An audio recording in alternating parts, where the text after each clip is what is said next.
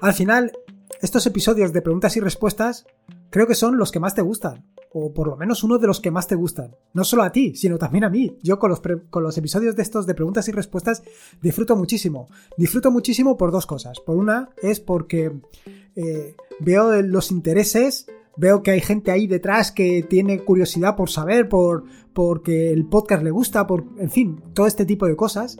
Y por otro lado, es porque al final sé hacia dónde dirigir eh, los tutoriales, las aplicaciones, todo lo que hago sé hacia dónde dirigirlos. Si tú me preguntas, eh, por ejemplo, sobre Traffic, sé que tengo que trabajar más sobre Traffic, porque eso es eh, algo que, que te motiva, algo que te, vaya, algo sobre lo que tienes dudas, algo que te interesa. Y por eso estos episodios me gustan tanto. Y, vaya, estoy muy interesado en continuar este tipo de, episodios, pero claro, al final o hay preguntas o no, no se puede hacer. Las cosas son así, así de claras. Y la verdad es que últimamente, pues he visto que han empezado a volver las preguntas, supongo que será por este periodo navideño o por lo que sea o por... No, lo sé, no lo sé. Al final, ¿qué preguntas hay? Y, y por tanto, pues, pues un nuevo episodio o un nuevo capítulo de preguntas y respuestas viene aquí. Y espero que esto sea mucho más frecuente de lo que ha sido este año. Yo espero que cada dos semanas como mucho tengamos un nuevo episodio de preguntas y respuestas.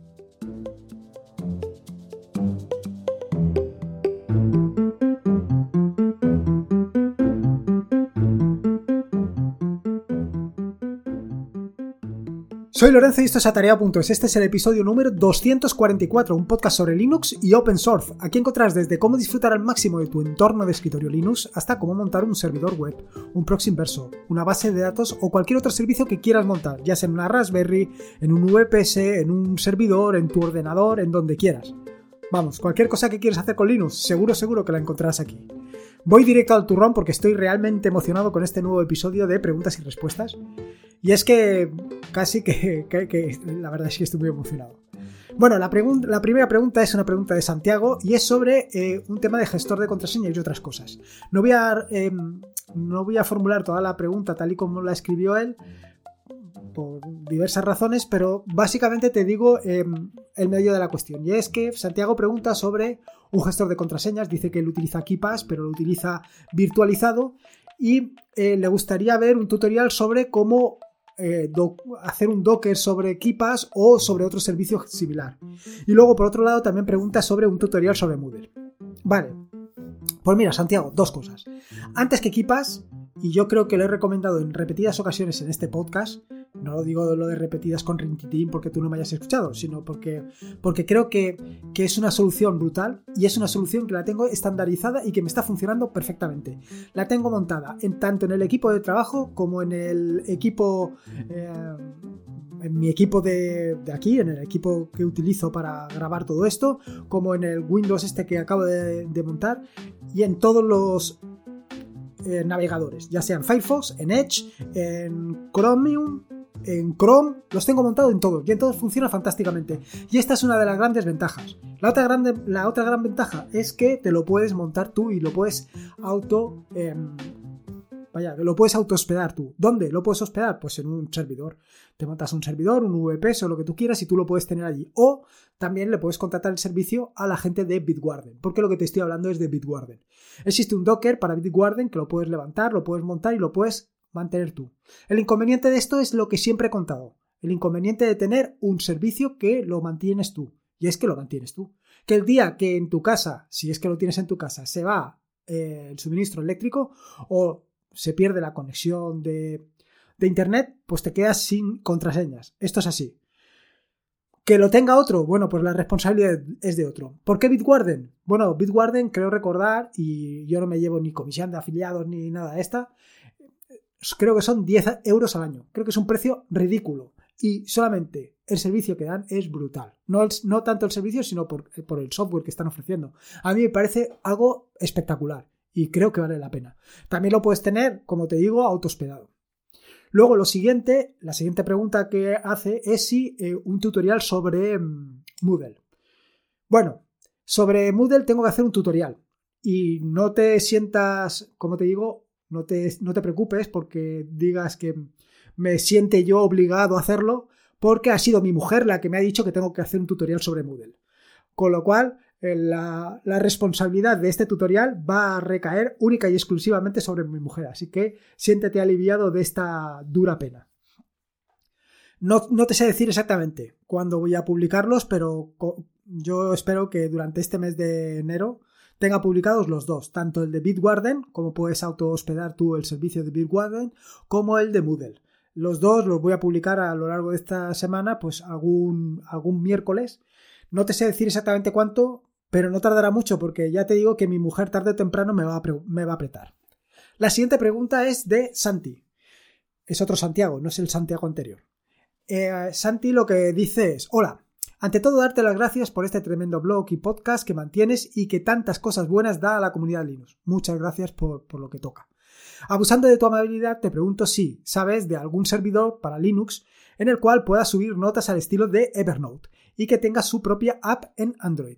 O sea, no depender de la nube de terceros. También si sabes de algún servidor de fotos, ya que ahora ha desaparecido, o mejor dicho, limitado Google Fotos. En resumidas palabras, si pudieras hacer un podcast más adelante, si te parece bien relacionado con estos servicios que existen open source para no depender de la nube de terceros. Gracias de antemano y perdona por las molestias. Santi, no, no, no te disculpes, mm, al revés. Para mí, como te digo, siempre es un placer eh, esto de las preguntas. De verdad, es que estoy muy emocionado porque, porque para mí eh, al final tener vaya, tener todo esto, todo este material para poder... Bueno, es, increíble. Bueno, que me despisto, enseguida me emociono y se me va. Respecto al tema de Evernote, yo te recomendaría Joplin, sin lugar a dudas. Joplin para mí es una herramienta eh, brutal. Eh, yo no la utilizo. te digo una cosa como te digo otra. Igual que como servidor de fotos te recomendaría eh, Photoprism.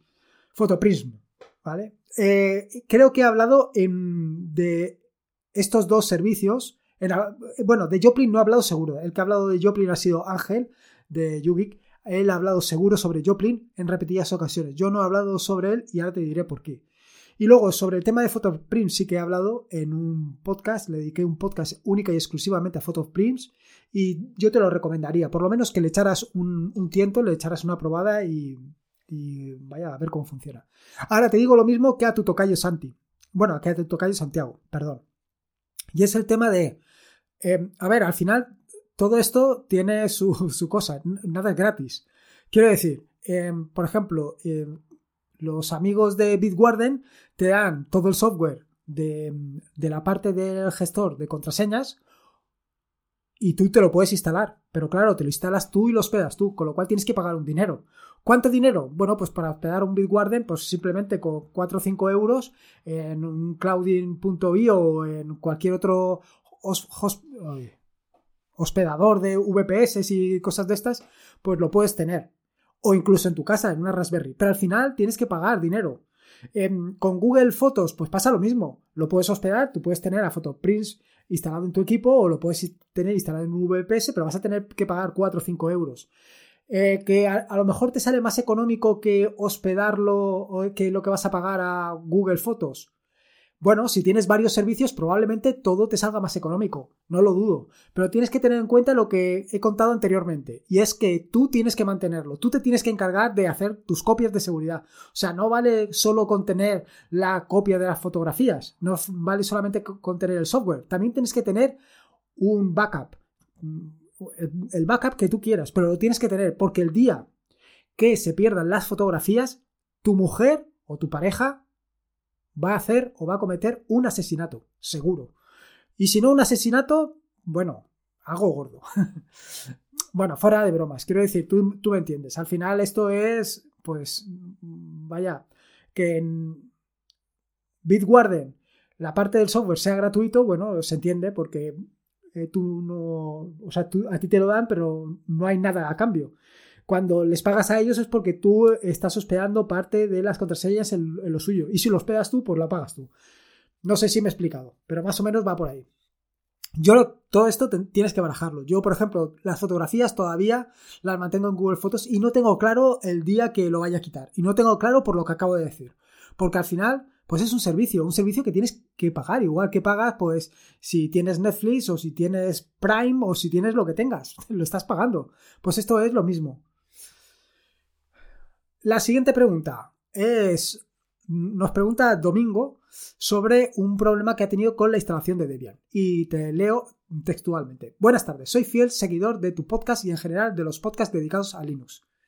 Hace tiempo que no instalo Linux en, en uno de mis ordenadores, pero el pasado viernes instalé Debian 10 en un equipo de sobremesa. Todo fue bien al principio y logré instalar las aplicaciones que necesito para programar. Pero de pronto, al entrar en la página de login, entra en un bucle infinito.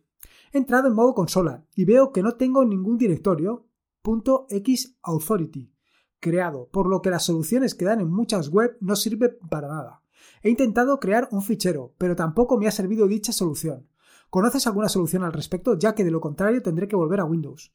Durante la carrera de informática utilicé Linux, y esto nunca me pasó. Por lo que veo en los foros es algo usual. ¿Sabes si hay alguna distribución que esté libre de este, de este error? Gracias por adelantado y continúa con los podcasts. Bueno, muchas gracias, Domingo. Lo primero es decirte que, igual que a ti, esto nunca me ha pasado. Nunca, nunca me ha pasado esto del bucle infinito. No sé exactamente, o sea, a mí me da la impresión que has instalado algo, alguna aplicación o alguna cosa que, pues, ha modificado la configuración. Yo, como he comentado en más de una ocasión, tengo o estoy utilizando actualmente Ubuntu en mi equipo principal, o bueno, como distribución principal. Estoy utilizando Linux Mint en una partición secundaria, aunque esto lo hago ocasionalmente, y luego estoy utilizando Raspberry OS. Y en ninguno de los casos que te acabo de comentar, esto me ha pasado. Yo estoy convencido y pondría la mano en el fuego a que ha sido algo que has instalado, alguna, algo que has hecho y no sé. Y yo, vaya, básicamente lo que te recomendaría es que volvieras a instalar Debian si es la, distribución que quieres utilizar. O que pruebes con Ubuntu o con Linux Mint. Creo, ya te digo, eh, sinceramente, creo que ha sido algo que, que alguna instalación que has hecho de alguna cosa. No, no te sé decir exactamente. Y no sé por qué, por qué tienes ese problema, ¿vale? Entonces, no sé, pruébalo. A ver, yo creo que ganas, sinceramente, eh, ganas de utilizar Linux. Si con eso tienes suficiente, si con todas las aplicaciones que tienes en Linux eh, son las que necesitas para desarrollar, eh, cambiando a Linux mejoras considerablemente. Pero bueno, esto es como todo. para gusto, para gusto los colores. Espero, espero que, tengas suerte y lo consigas recuperar. Carlo, Carlo pregunta, buenas tardes Lorenzo, te dejo aquí un tut que colgué en Maston con una duda que no lo debiste ver. Gracias por tu trabajo y todo el esfuerzo. Gracias a ti, Carlo. Por lo que estás comentando en tus últimos podcasts, estás montando un laboratorio con Raspberries y mi pregunta es sencilla. ¿En la Pi 4 hay alguna diferencia entre usar una fuente de 5 voltios 3 amperios o usar el voltaje de la fuente original 5.1 voltios 3 amperios? Gracias. Pues, a ver, parece una tontería, pero sí. Yo hasta... Esto lo puedes ver en el syslog. Lo puedes ver porque si utilizas una fuente de 5 voltios, o a lo mejor es una fuente de menor, eh, está continuamente escribiendo en el, en el syslog que em, el voltaje es bajo. Sin embargo, con la fuente oficial, bueno, yo no estoy utilizando una fuente oficial, yo he comprado una fuente que da 5,1 voltios y 3 amperios, pero no, es la original, es un poco más económica que la original. No mucho más, ¿eh? Yo la compré por otra razón que ahora te explicaré. Em, esto ya no me ha vuelto a aparecer, ya no me ha vuelto a aparecer la alerta de que el voltaje es bajo. Respecto a por qué he comprado una fuente que no es la original, pero que sí queda 5,1 voltios, es por el tamaño de la fuente original de la Raspberry, que es demasiado ancho. Entonces, eh, como digo, yo he montado cuatro Raspberries, eh, una al lado de la otra, y he utilizado una pequeña torre donde pongo los cuatro fuentes. Bueno, realmente he puesto tres fuentes. La cuarta la estoy poniendo, la estoy sacando directamente de la torre. Bueno, como te digo, eh, ¿Qué es lo que pasa? Que si utilizo la fuente original, dos, dos de las. ¿Cómo se digo? Dos de las fuentes de alimentación se tocan entre sí. Y por eso he utilizado otra que es un poco más estrecha que la original. Y con esto, pues, con esto me libro. Y esta es la razón. Pero vaya, esto puedes comprobarlo tú. A lo mejor la fuente que tienes tú es ligeramente. da un poco más de potencial. O sea, más de potencia. De potencia. Madre mía un poco más de tensión y con esto te libras. Simplemente es verlo, ¿eh? no, no, no, tiene mucho más. A mí es que me llamó la atención. Yo estaba utilizando em, no sé qué tipo, ah, estaba utilizando una fuente de alimentación de estas que te da para varios, pero aún así salía esa alerta, con lo cual, pues mira. Siguiente, Oscar pregunta, Buenas noches, Atareado. Estoy al tanto de tus indicaciones y me parece un buen sistema de productividad el que propones y estoy tratando de adecuarme a ellas. No soy muy experto en manejarme con estas nuevas herramientas, pero me estoy poniendo las pilas. El motivo del presente correo es para hacerte una consulta sobre BIM. Lo instalé, pero no encuentro el punto BIM para configurarlo y me estoy volviendo majara. Tengo Ubuntu con un mate en escritorio. ¿Podrías indicarme de cómo encontrarlo para configurarlo? Esperemos que esta temporada nos veamos por Cañas y Tapas. Un saludo y gracias de antemano. Bueno, esperemos que nos encontremos en Cañas y Tapas, en Linux y Tapas o donde sea. Realmente yo espero que nos encontremos porque necesito ese contacto humano, ese vernos, aunque sea como dije en el primer episodio del podcast de este año, en el episodio justo anterior, aunque sea de una manera mm, desvirtualizarnos virtualizadamente o algo así, no sé exactamente cómo lo dije. Respecto a lo que preguntas, a ver, hay dos opciones. O eh, en cualquiera de las dos opciones se va a encontrar en el directorio home, en el, en el que es la veruguilla, el símbolo este extraño, en tu directorio de inicio, que es home barra tu nombre de usuario. Ahí tiene que estar o bien un directorio que se llame .bim y dentro de ese directorio .bim tiene que haber un archivo que se llame bimrc o directamente un directorio, o sea, un archivo que se llama .bimrc en tu directorio de inicio, en cualquiera de las dos. Si no existe, créalo, directamente lo creas. Mi recomendación es que crees un directorio que sea .bim y dentro del .bim crees el archivo bimrc. Eso sí, esto depende de la versión de BIM que estés utilizando. Hay versiones de BIM que son más antiguas y no admiten esta solución y tienes que utilizar la solución .bimrc directamente en tu directorio de inicio o las más nuevas ya admiten la solución esta. ¿Por qué utilizar un directorio .bim y dentro el, el, archivo bimrc? Muy sencillo, por organización, por tener las cosas más o menos ordenadas, por no tenerlo todo desperdigado, porque si no al final pues tienes el archivo bimrc, el archivo .bim, y al final es un lío. Lo mejor es todo contenidito y, y, para mí sería ya brutal, que es como lo tiene NeoBim, que estuviera dentro del directorio .config. Pero bueno, como eso no es así, en el caso de BIM lo tienes de esta manera. Respecto al tema de adaptarte al sistema de productividad y todo esto, eh, no, tengo claro, o no sé, porque tampoco me lo has contado, Oscar, eh, los conocimientos que tienes tú de Linux, los conocimientos que tienes del terminal, los conocimientos que tienes de BIM. No quiero que nadie se engañe, no quiero que pienses otra cosa. BIM es complicado, BIM es difícil, BIM no es una cosa que digas tú eh, realmente intuitiva. Esto de un vídeo en YouTube que veas, aprende BIM en 15 minutos. Vamos, eso no, se lo cree ni el que, el que lo ha publicado allí. BIM es muy complicado bueno, muy complicado no, pero vaya, que es complicado, que no es una cosa intuitiva, no es una cosa que digas tú, te pones y, ah, ya sé cómo se hace. No, no, no, tienes que aprender. Tienes que aprender los atajos de teclado, tienes que aprender a moverte, tienes que aprender a desplazarte, tienes que aprender a copiar, pegar. Es complicado. Y por eso te digo que todo depende de lo que utilices tu BIM. Al final, lo que quiero transmitir es que no te sientas obligado o no pienses que vas a ser o que vas a tener más productividad por utilizar BIM, porque a lo mejor no es exactamente eso. O para ti no sirve. No lo digo por ti en particular, Oscar, lo digo en general. Quiero decir que para una determinada persona a lo mejor BIM le va a resultar una cosa realmente absurda de aprender y para otro va a ser una maravilla. Y es así. Igual que, pues, yo actualmente estoy utilizando Todoist como gestor de, tareas y puede ser que haya otra persona que utilice otro gestor distinto. Cada uno somos un mundo. Y simplemente quería decir esto. Aprender BIM, sobre todo eh, centrarme en esto. Que no, nadie se obsesione por aprender BIM, por aprender Traffic, por aprender Podman, por aprender Docker, porque a lo mejor simplemente es algo que no vas a utilizar nunca. O todo lo contrario, te gusta aprender, disfrutas aprendiendo, disfrutas con lo que te cuento, con las cosas que hablo de Traffic, con... Eh, pues entonces adelante, si te gusta BIM, si todo esto lo disfrutas, adelante. Pero sobre todo lo que no quiero, insisto en esto, es el tema de que te veas obligado o pienses que aprendiendo BIM vas a ser terriblemente productivo. Porque a lo mejor lo único que consigues es lo que te acabo de decir, perder el tiempo aprendiendo BIM. Porque no es fácil, ¿eh? No es fácil.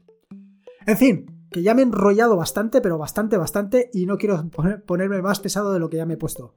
Espero que te haya gustado el episodio del podcast de hoy. Yo de verdad que lo he disfrutado muchísimo y para mí es un placer enorme poder hacer estos eh, episodios concretos de preguntas y respuestas. De verdad, muchas gracias a todos los que habéis escrito. Tengo también para otro futuro episodio de preguntas y respuestas, con lo cual estoy súper, súper contento. Espero que, como te digo, espero que te haya gustado el episodio del podcast de hoy. Si te haya gustado, pues te agradecería una valoración, ya sea en iVoox y en Apple Podcast. Cada vez que veo una valoración en Apple Podcast o en iVoox, te, digo lo mismo que con lo de las preguntas y respuestas, pero un poco menos. Es que, es que para mí es realmente emocionante. Muchísimas gracias. Muchísimas gracias a todos los que en un momento determinado habéis dedicado unos minutos a dejar una nota, una valoración. Muchísimas, muchísimas gracias. Igual que a las personas que, por supuesto, habéis hecho una donación para el proyecto. De verdad que os tengo en el corazón y mira que a mí estas, estas cosas de decir lo tengo en el corazón me cuesta. Pero lo digo sinceramente. Muchísimas gracias. He dejado un enlace en las notas del podcast para que sea más sencillo esto de, vaya, dejar esa valoración en iVoox o en Apple Podcast que te agradezco ya, sinceramente. Recordarte que este es un podcast de la red de podcast de sospechosos habituales, donde puedes encontrar fantásticos y maravillosos podcasts. Puedes suscribirte a la, puedes suscribirte a la red de podcast de sospechosos habituales en fitpress.me barra sospechosos habituales. Y por último, y como te digo siempre, recordarte que la vida son dos días y uno ya ha pasado, así que disfruta como si no hubiera mañana y si puede ser con Linux y con algún que otro capítulo de preguntas y respuestas, mejor que mejor. Un saludo y nos escuchamos el próximo lunes.